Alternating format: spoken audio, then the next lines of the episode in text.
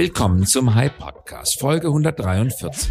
Heute mit Christoph Schramm, Gründer und CEO von Gustavo Gusto, einem Food Startup, das mit der bestschmeckenden Tiefkühlpizza den deutschen Markt umkrempelt und mit fulminantem Wachstum beweist, wie sehr die traditionellen Anbieter ihre Produkte vernachlässigt haben. Heute ist Donnerstag, der 8. April 2021.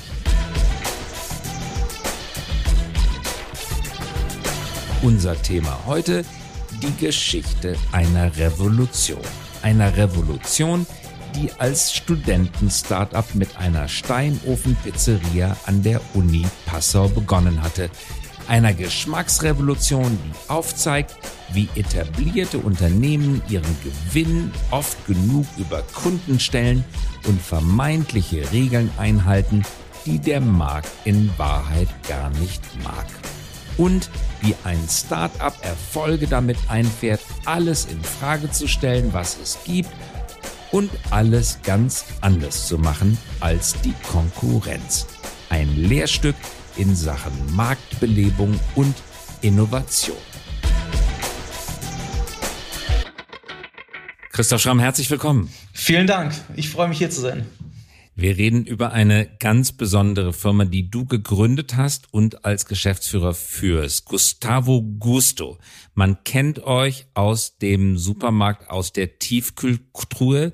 Ihr backt Pizzen in einer Qualität, wie man sie sonst nur in der echten Pizzeria bekommt und habt einen unglaublichen Markterfolg hingelegt. Laut Handelsblatt habt ihr mittlerweile 50 Millionen Euro an Umsatz erreicht in einem Markt, der als völlig besetzt galt.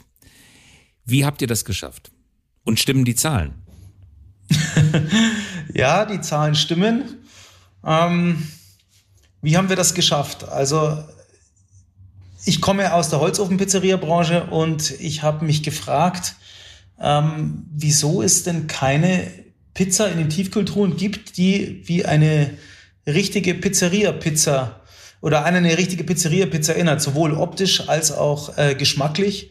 Und habe mich gefragt, äh, ob das nicht äh, eine Marktlücke wäre und war eigentlich überzeugt, von Anfang an überzeugt davon, dass das einschlagen muss und dass äh, die Leute wirklich äh, so ein Produkt also gerne gut und gerne kaufen und äh, das hat sich bewahrheitet. Christoph, das müssen wir jetzt nochmal genau erzählen. Du sagst gerade so nonchalant, du kommst aus der Holzofen-Pizzeria-Branche. Eigentlich bist du Student gewesen, hast studiert, hast, glaube ich, Betriebswirtschaft studiert und hast im Rahmen deines Studiums eine Uni-Pizzeria geöffnet und daraus dann sogar mehrere Filialen eröffnet. Wie hieß die Universitätspizzeria nochmal? Die hieß Pardu, Pizzeria an der Uni. Pizzeria an der Uni. In welcher genau. Stadt war das? Das war in Passau. Du hast in Passau BWL studiert. Ich habe in Passau BWL studiert. Ich war zwei äh, Semester nach der Eröffnung, sogar zwei Semester noch im Ausland, in Amerika. Ich hatte da ein Sportstipendium. Ich spiele Tennis nebenher, also mehr schlecht als recht mittlerweile. Ähm, aber ich spiele noch. Und äh, ja, das war eigentlich ein Studentenprojekt, also mehr so ein Spaßprojekt. Wir haben da. Was man halt so macht an der Uni, nebenher Firma gründen, Pizzeria halt. Genau, ja. Ein Studentenlokal, ja. Studentenlokal. Und wie ist das gelaufen, Padu? Gut, also das ist eigentlich von Anfang an sehr gut gelaufen. Wir hatten zwar keinerlei Ahnung von Gastronomie, ähm, aber wir haben von Anfang an ein sehr gutes Produkt gehabt. Wir sind durch Italien gefahren auch. Mein Kompagnon kommt aus Bozen und äh, hat also schon auch eine gewisse Affinität zur italienischen Küche, verständlicherweise. Und wir haben uns gefragt, warum es in Passau keine gute Holzofenpizzeria gab. Und haben gesagt, das wäre doch was. Und gegenüber von der Uni war eben lokalfrei. Und dann haben wir in Italien verschiedene Rezepturen äh, getestet und äh, sind durch äh, von Pizzeria zu Pizzeria gezogen und ähm, haben das dann in Passau dann mit einem Pizzabäcker, den wir engagiert haben, dann ähm, ausprobiert, verschiedene Rezepturen unseren Kommilitonen vorgesetzt, äh, verschiedene Teige, verschiedene Käse ausprobiert und ähm, ja und haben dann unsere Rezeptur entwickelt. Und, äh, also Christoph, ihr habt am Anfang eigentlich von gar nichts irgendeine Ahnung gehabt aus diesem Bereich, oder? Ist das zu viel gesagt? Ihr, ihr wart Studenten, wolltet eine Firma aufmachen, hattet wieder die Rezepte, noch ein Geschäftsmodell, noch ein Ladenlokal, noch einen Pizzabäcker. Ihr habt euch daran getastet. So ist es, genau. Ja. Also es, es ist auch, man hat es auch gemerkt, also es, es war, ähm, hatte einen hohen Unterhaltungswert weil ziemlich viel schiefgelaufen ist und es hat unsere Gäste auch äh, sehr oft, manchmal auch verärgert, aber sehr oft auch amüsiert, wie wir gearbeitet haben. Aber das Produkt war von Anfang an sehr gut. Und das Sag mal, und war das dein Lebensplan, dein Karriereplan gewesen? Pizzeria aufmachen?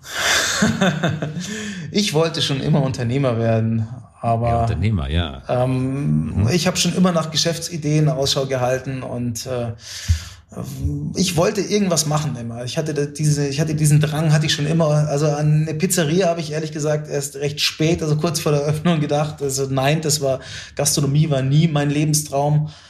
Aber als wir angefangen hatten, habe ich dann schon relativ schnell ähm, da große Pläne gesponnen und, und, und von Expansion. Hast Filialen geträumt. aufgemacht? Hast dann hast Expansion, hast drei Filialen aufgemacht? Richtig, wir hatten dann auch eine zentrale Produktionsstätte schon und ähm, haben dann die Teige dort vorbereitet, äh, die Tomatensauce gemixt und alles geschnitten dort und haben das ausgeliefert an die Lokale. Es waren auch alle unter dem gleichen, unter der gleichen Marke. Also wir wollten ähm, ein Franchise Konzept draus machen.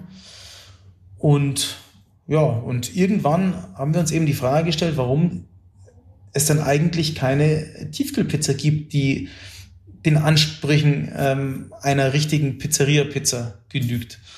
Und die Frage stelle ich mir auch schon seit langer, langer Zeit. Ich esse ganz ehrlich, bevor ich euch entdeckt habe, das soll jetzt keine Werbung sein.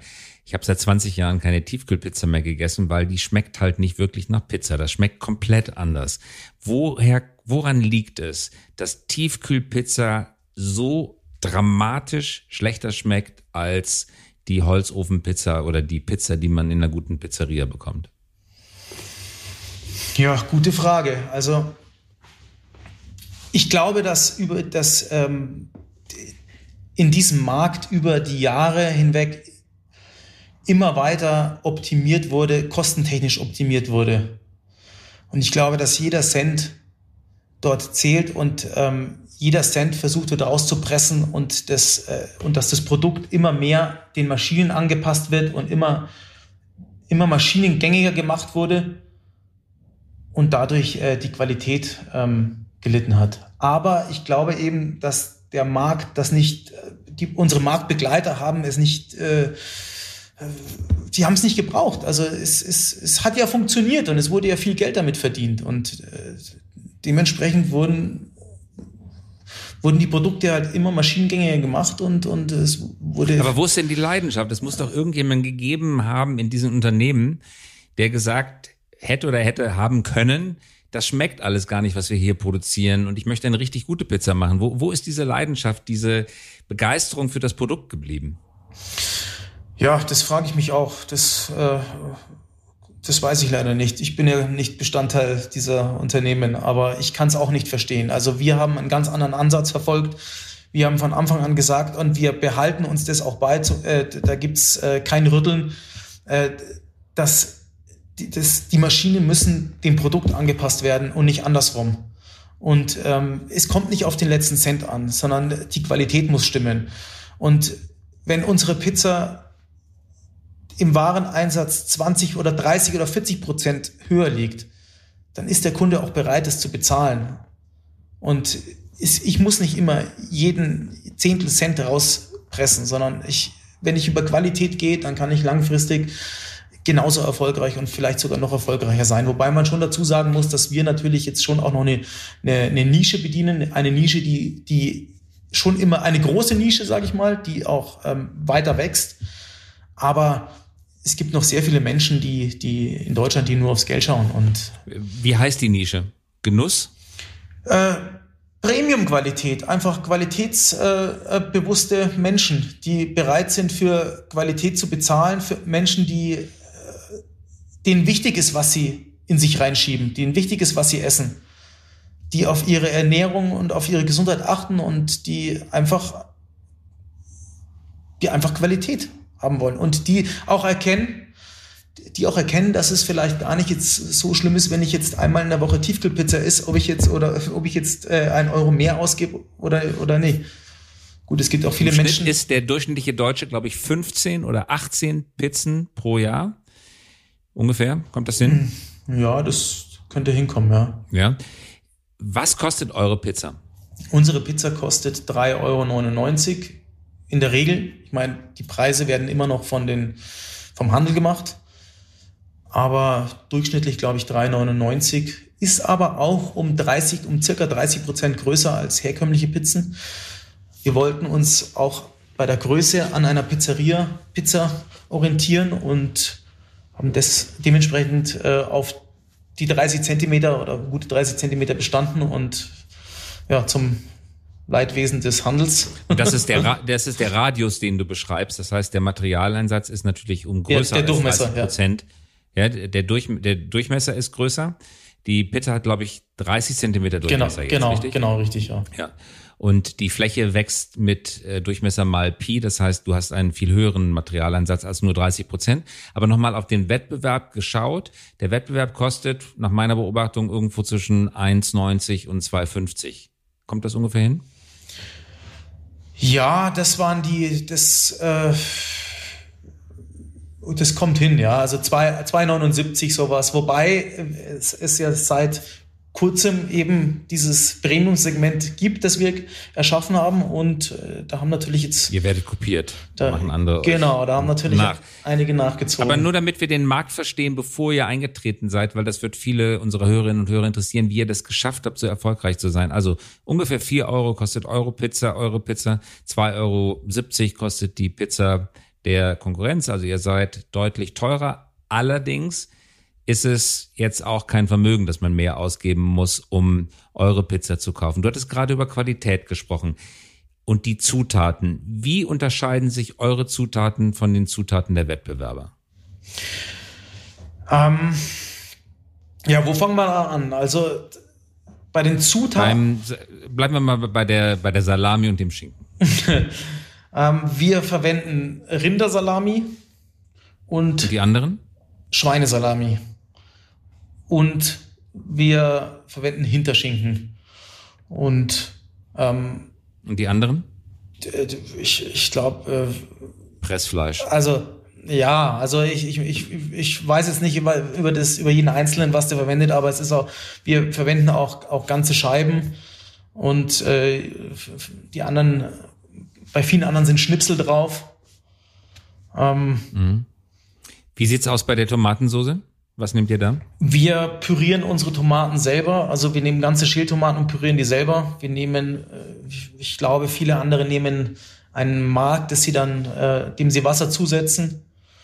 Und Mark, dem sie Wasser zusetzen. Mhm, genau. Das muss man sich mal vorstellen. Man kocht das zu Hause. Das ist so, als wenn ich Tomatensoße für meine Kinder koche und ich nehme einfach drück eine Do eine Tube Tomatenmark aus und kippt Wasser oben drauf. Das machen die mit der Pizza. Das wird mit der Pizza auch gemacht, richtig, ja. Also, okay. jeder produziert anders. Ich möchte jetzt nicht dafür jeden sprechen, aber äh, das ist, das war schon, äh, es gibt viele, die so arbeiten, um, um, um zu sparen. Und der Käse, was nehmt ihr da? Beim, Kä beim Käse nehmen wir nur Mozzarella und äh, wir nehmen nicht nur, dass wir Mozzarella nehmen, Mozzarella ist per se schon mal teurer, aber wir nehmen auch einen sehr hochwertigen und äh, teuren Mozzarella. Und das geht nach Fett in der Trockenmasse. Also je mehr, jedes Prozent Fett, das man mehr hat, das äh, äh bringt mehr Geschmack und kostet mehr. Und da nehmen wir einen sehr hochwertigen. Okay. Und der Teig, die Seele, die Grundlage der Pizza, da geht es ja nicht nur um das Mehl, das ihr einsetzt, sondern es geht auch um die Zubereitungsart. Genau. Macht ihr das nach wie vor in industrieller Produktion im, äh, im Steinkohleofen? Wir ähm, Holzkohle, nicht Steinkohle, Entschuldigung, das war natürlich ein echter Versprecher, Holzkohle. Wir backen mit, ähm, mit, mit Gas, nicht mit Holz. Es ist aber, das Holz hat keinen Einfluss auf das Produkt, sondern äh, der Stein ist es, der den Einfluss. Also ein Stein, eine Pizza, die, die auf Stein gebacken wird, nimmt die Wärme anders auf. Wie der Stein erhitzt wird, hat keine Auswirkungen äh, auf das Produkt. Selbst äh, äh, in Neapel wird immer mehr mit Gas oder auch sogar mit Strom gebacken. Also das äh, ist ein, ein, ein, ein Trugschluss, wenn man meint, dass das Holz irgendeinen Einfluss auf das Produkt hat. Aber hat es nicht vielleicht eine aromatische Nein, hat's nicht. Einflussnahme? Nein. Hat es nicht, weil das Holz kein, äh, äh, die, die, die Raucharomen ziehen nicht in das Produkt rein. Also das Holz, äh, äh, die, die Pizza liegt ganz unten und äh, der Rauch zieht nach oben und zieht über das Produkt hinweg und hat, kein, hat keinerlei Auswirkungen. Wir haben das im Übrigen getestet in unserer Pizzeria. Wir haben ähm, Holzöfen mit Gasbefeuerung als Zusatz. Das dient, die Gasbefeuerung dient nur zum Hochheizen. Wir haben dann mit Holz gebacken und wir haben Tests gemacht, wo wir nur mit Gas gebacken haben und mit Holz und haben direkt äh, eine Blindverkostung gemacht. Also man kann es nicht schmecken, es ist kein Unterschied. Ja. Aber die Art der Hitze ist relevant. Also wie der Stein die Hitze abgibt, das ist ein Thema. Das heißt, unsere Pizza backt auch direkt auf dem Stein. Sie wird, äh, also wenn wir mal vom Teig her ausgehen, dann wird der Teig äh, wie in einer Pizzeria gemacht, also hat also eine sehr lange Reifezeit und hat keinerlei. Wie lange ist das? 24 Stunden oder wie lange? Hat, ja, mindestens 24 oder mehr Stunden. Hat keinerlei Zusatzstoffe, also keine, keine Enzyme oder, oder, oder künstliche Backtriebmittel. Wird dann von Hand ausgebreitet. Das heißt also. Von Hand. Wird von Hand ausgebreitet, ja. Das ist zum Beispiel ein Schritt, dass, dass der Teig gezogen wird. Es hat eine Auswirkung auf die Struktur und auf die Qualität. Und jede Pizza hat also auch ein Stück weit ihren individuellen Charakter. Also es, man kann durchaus auch eine Pizza bekommen, die jetzt nicht ganz rund ist, aber das ist auch so gewünscht. Also es ist halt ein, ein es soll ja ein handgemachtes Produkt oder zumindest sagen wir mal von Hand gezogen. Man muss ja immer aufpassen, was man, was man draufschreibt, was man sagt. Ähm, und das ist für das Produkt einfach schonender, als wenn es gepresst wird oder mit so ganz, äh, ganz, ganz starren Walzen auf einmal ausgerollt wird. Und in der klassischen Pizzafabrik gibt es eine Teigrührmaschine und die Teigmasse kommt dann zwischen Walzen und dann wahrscheinlich eine Stanze und daraus ergibt sich dann die perfekt es gibt, runde Form. Ja, es gibt unterschiedliche Verfahren, aber die, die meisten Pizzen werden, äh, soweit ich weiß, aus Teigbändern gemacht. Da wird der Teig angerührt, es entsteht ein Teigband und da wird es wird es ausgestanzt dann, ja, richtig. Und der Teig hat natürlich kaum Zeit zum Reifen. So eine normale Pizza im Schnitt dauert vielleicht eineinhalb Stunden vom Anrühren bis äh, zur kompletten Verpackung. Und bei uns sind es halt circa eineinhalb Tage. Und das ist, ist natürlich schon ein Unterschied.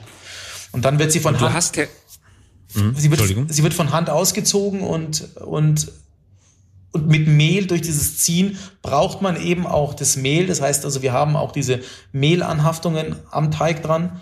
Und dann wird's direkt, wird die Pizza direkt äh, auf dem Stein vorgebacken.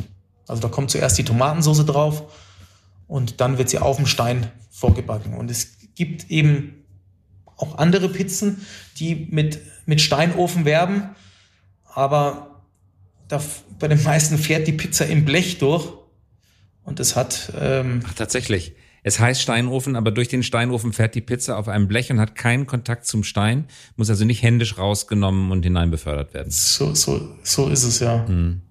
Und dann hast du, wir kommen zurück zu der Phase deiner Tiefkühlpizzengründung, irgendwann mal testweise eine deiner Padu-Pizzen eingefroren und wieder aufgetaut zu Hause. So sagt es die Legende. Und heraus kam eine Pizza, die ganz gut schmeckte. War, war das so? Richtig, ja. Das, das war in der Tat so. Ich habe eine Pizza halb gebacken, habe sie in einen Lieferkarton gelegt und den in eine Tiefkühltruhe.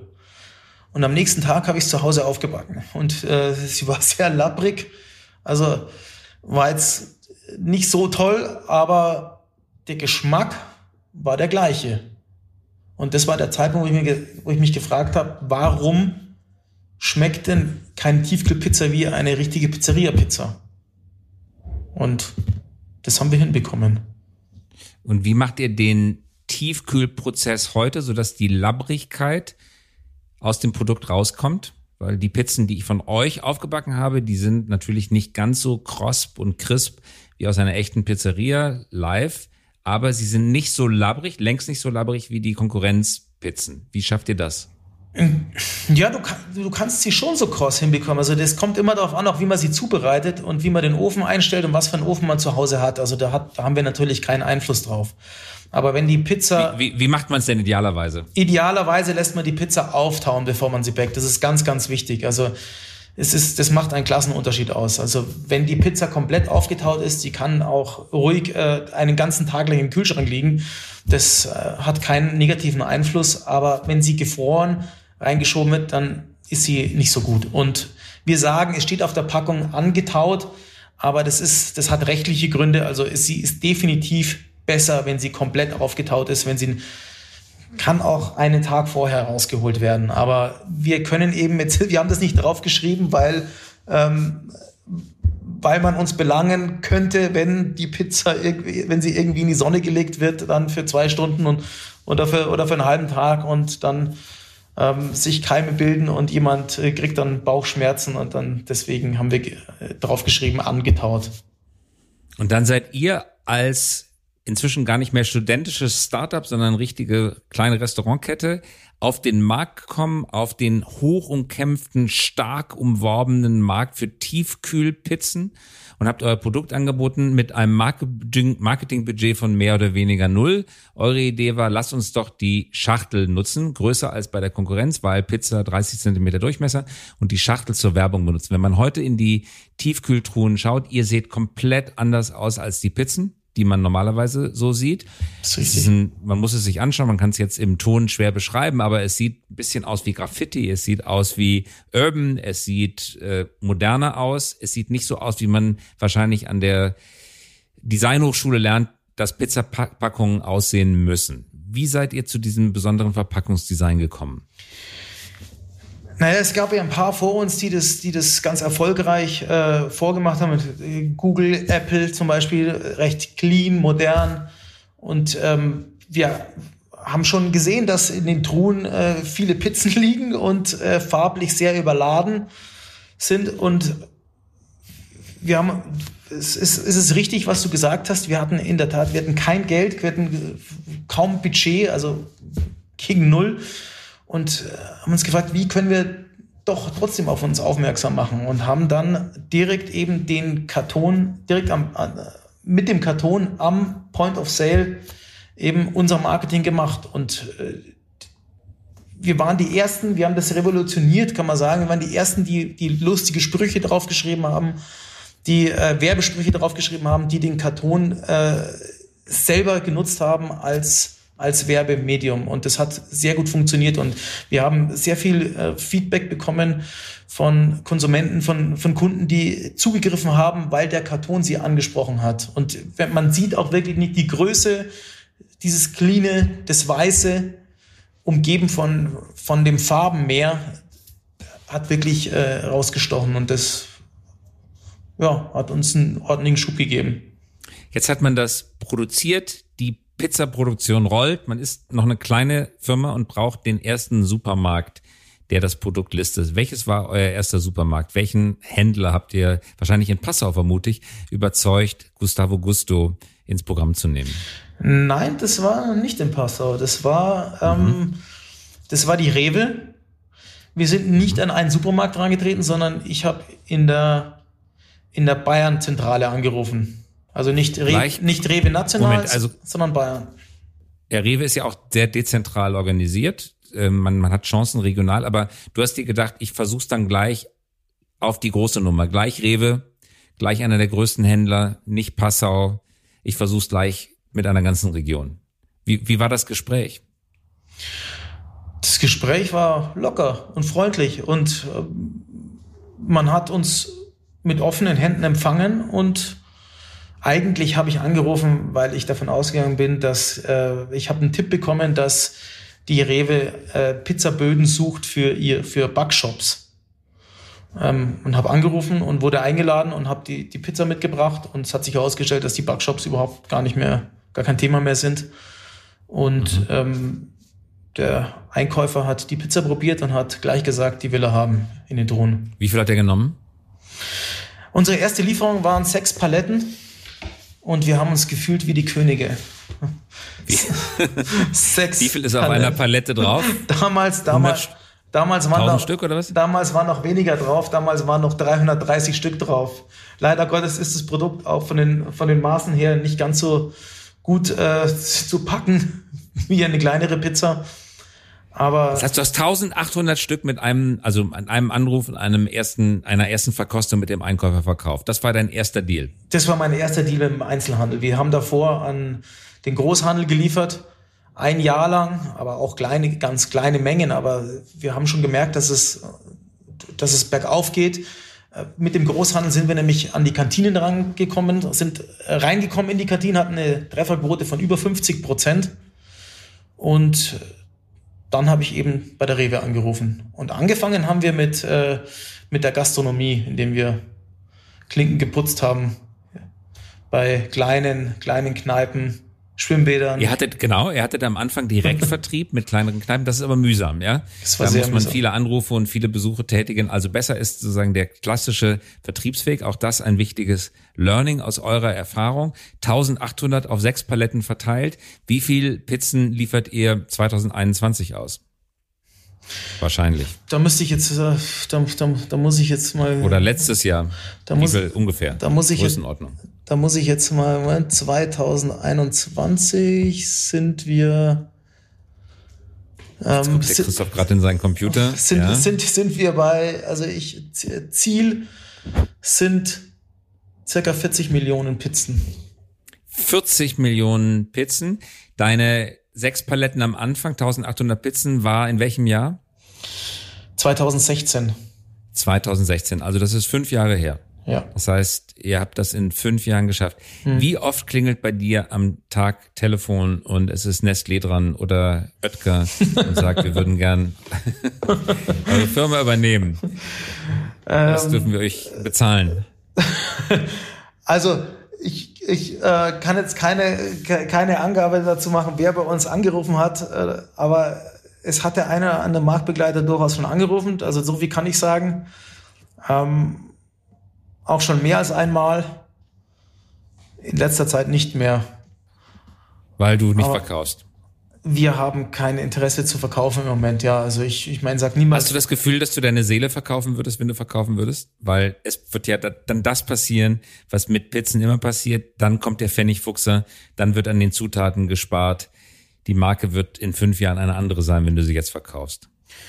Mir geht's eigentlich, ja, das Gefühl hätte ich wahrscheinlich. Aber mir geht es in erster Linie darum, dass ich, ich würde das Gefühl haben, dass wir, dass wir die Chance vergeben, etwas, etwas Großes aufzubauen und vor allem auch, auch eine, dass wir die Chance vergeben, eine, eine Stimme ähm, zu schaffen, die auch gehört wird und mit der man auch wirklich auch, auch was, was Sinnvolles anfangen kann. Also ich werde immer gefragt, ich wurde so oft gefragt, ja, warum verkaufst du denn nicht, warum verkaufst du denn nicht? Und, und, und sage ich dann, ich frage immer, warum denn? Und dann kommt immer die Antwort, ja, dann hättest du ausgesorgt, dann brauchst du, brauchst du nichts mehr machen. Brauchst du nicht mehr arbeiten. Ja, was mache ich dann?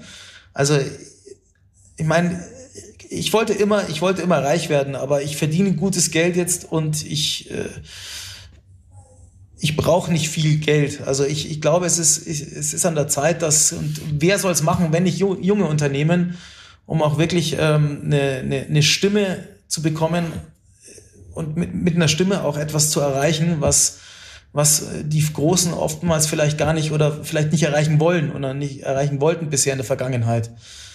Und äh, ich, ich glaube, dass, dass wir auf einem guten Weg sind, dass wir eine Marke aufbauen, die auch eine eine Botschaft übermitteln, nämlich auch eine ähm, Botschaft von, von, von Nachhaltigkeit und, und, und, und Qualität und dass nicht nur der, der Profit äh, ausschlaggebend ist, sondern auch, was man, was man der Welt hinterlässt auch. Und ich glaube, dass man mit größerer, mit einem größeren Unternehmen, mit größerer Macht auch mehr Verantwortung hat.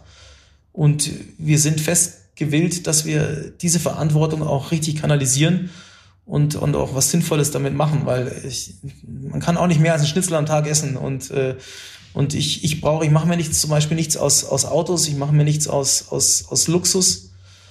Und das klingt jetzt, äh, klingt jetzt ein bisschen pathetisch vielleicht, aber es ist, äh, ich glaube, es ist, es ist wirklich Zeit, äh, dass, dass, und die jungen Unternehmen, es gibt viele junge Unternehmen, die das auch äh, beweisen und die auch diesen Weg einschlagen. Und ich glaube, die werden auch vom Handel immer mehr unterstützt. Und das war auch vielleicht auch ein Grund, warum wir eine Chance bekommen haben vom Handel. Ja, ich kann das sehr gut verstehen und ich glaube, sehr viele Menschen mögen das, was du sagst und sehen, wenn sie das einmal verstanden haben, darin noch einen weiteren Kaufgrund, eure Produkte zu kaufen. Außerdem wünscht man sich, das habe ich schon von vielen eurer Kunden gehört, dass ihr auf dem Weg noch weiter schreitet, weil Pizza muss ja nicht das einzige Produkt sein. Zum Beispiel Mousse Chocolat oder andere Nachspeisen findet man auch nicht in der Qualität, wie man sie im Restaurant findet. Warum eigentlich nicht? Vielleicht sind es ja ähnliche Gründe, ja. Vielleicht gibt es ja auch noch andere Produkte, die ihr bauen könntet. Entwickelt ihr in die Richtung weiter? Seid ihr ein ein Produktunternehmen Pizza gibt es natürlich in vielen Varianten mittlerweile oder geht ihr den Be Weg von Jeff Bezos mit Büchern angefangen und dann ist es der Everything Store geworden? Kannst du dir vorstellen, auch in andere Lebensmittelkategorien oder auch über Lebensmittel hinaus vorzustoßen? Naja, wir haben ja ein Eis auf den Markt gebracht letztes Jahr mhm. unter unserer Marke, das ähnlich also eigentlich sehr vergleichbar ist äh, vom, vom, vom Weg her mit unserer Pizza. Wir haben das mit einer kleinen Manufaktur zusammen entwickelt und orientieren uns auch da an, an einem ursprünglichen, authentischen ähm, Eis aus einer Gelateria und, und, und ohne Zusatzstoffe, ohne, ohne, ohne äh, Konservierungsstoffe, nur natürliche Produkte, ohne künstliche Aromen und das hat sehr gut, also wir haben das in Bayern jetzt getestet und der Pilot war sehr erfolgreich und wir werden das dieses Jahr national bringen. Und ja, wir können uns natürlich andere Produkte vorstellen, auch weitere andere Produkte, aber es muss schon zu der, äh, zu der, ich sag mal, zu der italienischen Welt passen. Also es gibt aber sehr viele italienische Produkte, die es noch in keiner vernünftigen. ja, es, ja, gibt ungefähr, es, es, gibt hunderte von Produkten, es die man sich da wünschen könnte. Ja, bleibt noch ein bisschen was, äh, ja. Haben noch Möglichkeiten, ja. ja. Genau. Christoph, zum Abschluss vielleicht noch die Frage, wenn du auf die du hattest das gerade schon angesprochen, auf die Unternehmerszene, Unternehmerinnen-Szene in Deutschland schaust. Ist es dein Eindruck, dass sich da sehr viel bewegt hat, dass eine neue Generation wirklich neue Dinge versucht? Siehst du unter den Altersgenossen, die du kennst, eher den Trend, deinem Weg zu folgen und etwas ganz Neues auf neue Art und Weise zu machen? Oder ist die beherrschende Meinung immer noch, ich möchte in einen Großkonzern gehen und bei Oetker oder Nestlé oder einem anderen Anbieter Convenience Food produzieren? Also wo, wo geht der Trend zurzeit hin? In, in die Richtung selber machen, selber Unternehmer werden, selber eigene Produkte, Nachhaltigkeitsideen ausleben oder für Großunternehmen arbeiten, zu versuchen, von dort Veränderungen in die Welt zu bringen? Hm. Also ich glaube, ich glaube, dass die Tendenz ähm, zu den kleinen Unternehmen, zu den Ideen, zu den eigens umgesetzten Ideen geht leider Gottes in Deutschland äh, noch zu wenig. Also ich würde mir wünschen, dass, dass sich da mehr äh, ein Herz fassen und, und, und, und, und einfach voranschreiten. Und ähm, das Thema Nachhaltigkeit ist ein, ist ein großes, großer Aspekt. Also viele der, der jungen Leute wollen etwas, äh, eine nachhaltige Idee umsetzen. Ähm, so wie wir das auch wollten. Also wir, wir sind zum Beispiel das einzige zumindest waren wir es bis vor kurzem das einzige äh, CO2-neutrale Pizza-Produktionsunternehmen in Deutschland. Und ich glaube, dass da viele ähm, auch auf diesen Zug viele aufspringen, zum Glück, aber es, es, es dürften noch mehr sein. Also wenn die Menschen mal verstehen würden, dass, dass sie eigentlich nicht verlieren können, sondern dass, äh, ich sag mal, ein, eine, eine Teilniederlage so viel so viel bringt, ihn, ihn sie so sehr reifen lässt und, und sie so viel lernen daraus, dass ihn das in Zukunft einfach, dass sie das so viel stärker macht, dann würden das auch mehr, dann hätten auch äh, vielleicht noch mehr Menschen den Mut dazu, etwas, so einen Schritt zu wagen. Sag das vielleicht nochmal zum, zum Abschluss, Christoph, vielleicht. Du sagst, man kann nicht verlieren, höchstens Teilniederlage, aber was ist mit Firma komplett pleite, alle Geldeinlagen, die ich dort geleistet habe, sind weg, ich, das Produkt läuft nicht, das Geld ist weg und ich bin dann komplett ich, am Boden. Dann habe ich einen, einen vielleicht teuren, teuren Kurs gebucht, der, der so viel, der noch viel, viel, viel mehr wert war als das, was ich verloren habe. Ich muss ja nicht gleich äh, mein ganzes, äh, ich muss ja nicht gleich persönlich äh, unterschreiben. Ich muss, ich kann ja eine eine GmbH gründen. Ich kann ja sagen, ich limitiere das. Aber ich muss was riskieren und man lernt nirgends mehr als das, das Leben lehrt einem äh, am allermeisten. Also ähm, das, was man bei so einer Niederlage lernt, wenn man sich nicht entmutigen lässt, ist so viel mehr wert als das Geld, das dann auf der Strecke geblieben ist. Das, das muss man mal verstehen. Und deswegen äh, gibt es vielleicht noch nicht genug, weil, das, weil zu viele noch Angst haben vor diesem Scheitern. Aber nur wer scheitert oder nur wer Fehler macht, entwickelt sich eben weiter und, und, und, und, kann, und kann gut werden. Und ohne Fehler keine Verbesserung. Das ist nun mal so. Das ist, das ist wie ein Naturgesetz. Ein wunderbares Schlusswort. Ganz herzlichen Dank, Christoph Schramm. Sehr gerne. dabei sein. Hat mich gefreut. Dankeschön. Danke, mich auch. Tschüss. Das war der High Podcast. Dieser Podcast erscheint jeden Donnerstagabend um 18 Uhr. Damit Sie keine Folge verpassen, abonnieren Sie uns gerne jetzt oder hinterlassen Sie ein Like, wenn es Ihnen gefallen hat. Eine Produktion der Axel Springer High GmbH, einer führenden Beratung für Strategie und Umsetzung neuer Geschäftsmodelle. We support leaders in turning their organizations into 21st century winners. Über Post freuen wir uns unter christoph.käse at high.co.